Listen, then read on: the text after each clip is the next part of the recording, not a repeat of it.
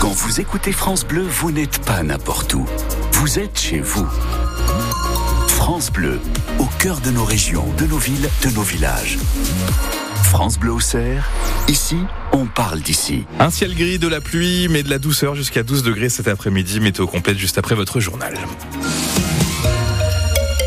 Journal de 6h30 présenté par Xavier Ponroy. Xavier, près d'Avalon, des associations se battent pour demander plus de contrôle autour d'un méthaniseur. L'appareil qui transforme des matières organiques en biogaz est installé à Étaux. Les trois associations, le collectif Vézelé Autrement, l'ADENI et Foissy Vézélien Environnement, contestent l'arrêté préfectoral qui autorise l'exploitation de ce méthaniseur. La justice leur a donné raison il y a une semaine, mais pas pour des raisons écologiques, François Breton. D'après les associations opposées au projet, le tribunal administratif de Dijon pointe un manque d'informations à la fois sur le financement du projet, mais aussi sur la formation des dirigeants de l'entreprise. La procédure est jugée irrégulière et l'arrêté est annulé.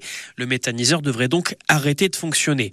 Mais ces arguments sont bidons, d'après l'un des dirigeants d'Avalon Bioénergie qui explique avoir déjà 10 ans d'expérience dans la méthanisation. On va faire appel, dit-il, et il assure que l'entreprise continue de tourner grâce à une autorisation temporaire de la préfecture. Une nouvelle procédure est d'ores et déjà enclenchée pour régulariser la situation et les associations opposées au projet veulent en profiter. C'est l'occasion pour elles de se faire entendre. On va pouvoir mieux préparer nos arguments, dit l'un de ses représentants. Elle réclame notamment plus de contrôle pour que le projet corresponde vraiment à ce qui est noté sur le papier. Une précision de François Breton. Les semaines se suivent et se ressemblent sur les routes iconaises. Un nouvel accident mortel a eu lieu hier. Trois personnes sont mortes, dont une fillette de 12 ans après un choc frontal entre deux voitures. L'accident a eu lieu en début d'après-midi dans le nord du département, entre Armaux et Villeneuve-sur-Yonne, sur la départementale 606, l'ancienne nationale 6. On ne connaît pas pour le moment les raisons précises de ce nouveau drame qui porte à 34 le nombre de morts sur les routes cette année dans Lyon. Il y en avait eu 35 en 2022. À Auxerre, un homme arrêté mercredi soir soupçonné de violence conjugale. Les policiers avaient été appelés pour une dispute dans un couple vivant rue Louis Braille. La femme, âgée de 32 ans, a expliqué que son compagnon, âgé lui de 36 ans, l'avait frappé alors qu'il était en état d'ébriété.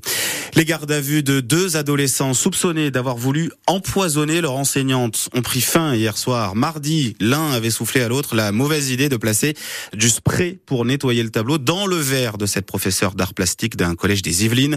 L'enseignante a été admise à l'hôpital. Elle en est depuis sortie. Une enquête pour administration de substances nuisibles a été ouverte. 6h33, le journal de Xavier Ponroy se poursuit avec un appel aux dons peu communs. Oui, un appel pour récupérer du lait maternel. Il est lancé par le CHU de Dijon, mais concerne toutes les mamans de Bourgogne-Franche-Comté. Le lactarium de l'hôpital a besoin de lait pour les bébés prématurés. Chaque année, il en collecte environ 2500 litres, mais en ce moment, les réserves sont très basses. Il faudrait multiplier le nombre de donneuses par trois pour être sûr d'aider les près de 250 bébés auxquels cela profite. L'hôpital se demande donc comment remonter la pente, Olivier Estran. Oui, la situation a toujours été fragile car contrairement au don du sang, on ne peut pas donner tout le temps. On peut tirer son lait maximum un an après la naissance de son bébé. Nathalie Moscone est l'infirmière qui coordonne la collecte de lactarium. Il y a une diminution euh, nationale des naissances quand même. Donc euh, c'est vrai que des fois on recrute des donneuses qui sont très enthousiastes pour faire du, du don de lait et puis euh, après bon bah elles vont donner une fois puis elles vont s'arrêter. Bon après on a aussi des très bonnes donneuses qui sont très fidèles euh, et qui vont nous donner pendant un an. Le CHU fournit le matériel pour tirer son lait tranquillement chez soi, en toute intimité. On peut ensuite le congeler.